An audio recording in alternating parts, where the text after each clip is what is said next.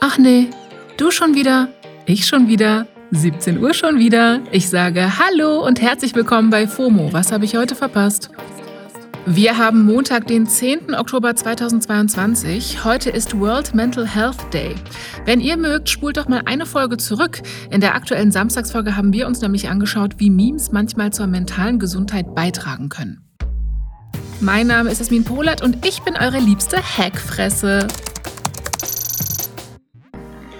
Heute geht es um Koalition und Kollabos, ein angeblich gehacktes Coming-out und wie es sein kann, dass Kaufland online Nazi-Literatur angeboten hat.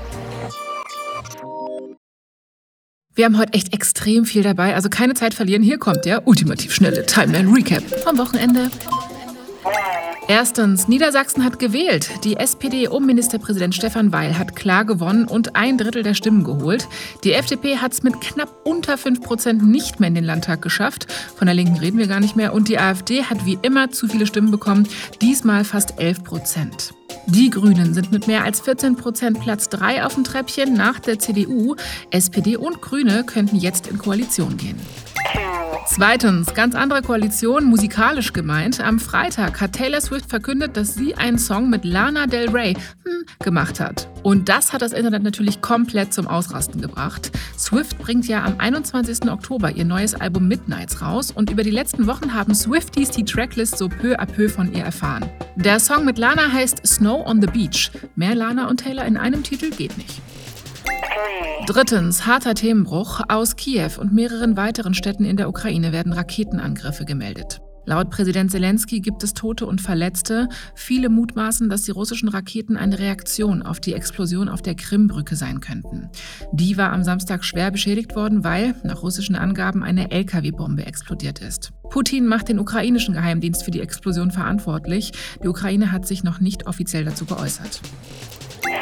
Viertens, Böhmermann hat mal wieder was ins Rollen gebracht. Arne Schönbohm, der Chef vom Bundesamt für Sicherheit in der Informationstechnik, kurz BSI, soll abberufen werden. Zumindest soll das Innenministerin Nancy Faeser vorhaben, heißt es aus Regierungskreisen. Jan Böhmermann hat in der aktuellen Folge vom ZDF-Magazin Royal aufgedeckt, dass Schönbohm mit einem Verein verbandelt ist, der Kontakte zum russischen Geheimdienst haben soll.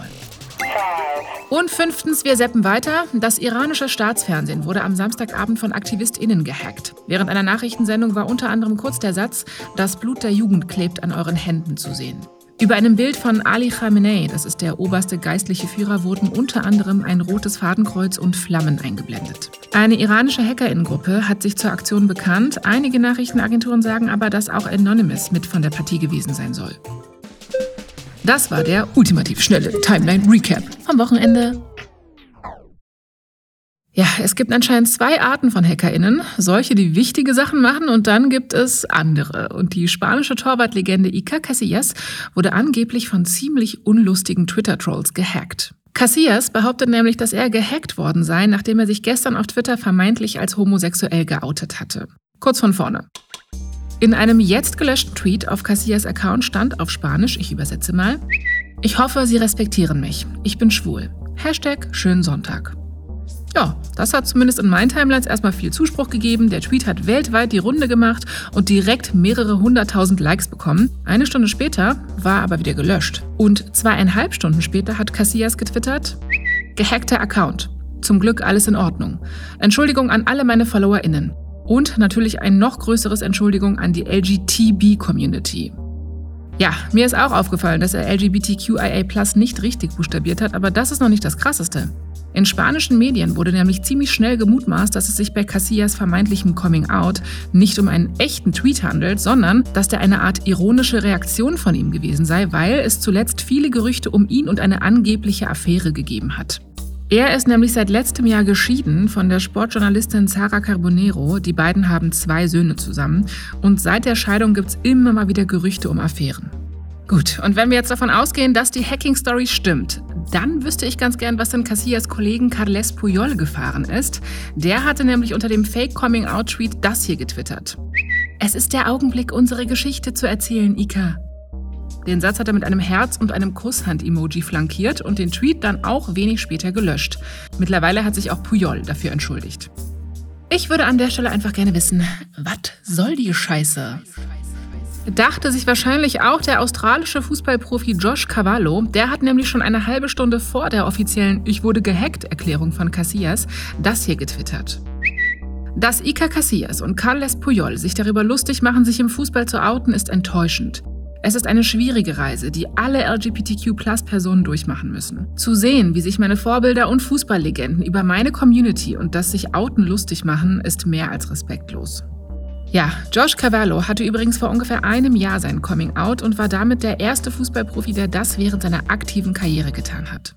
Und was auch immer dabei Casillas und Poyol los war, please stop. Ja? Account mit Zweifach-Authentifizierung sichern und immer nachdenken, bevor man Druckos macht.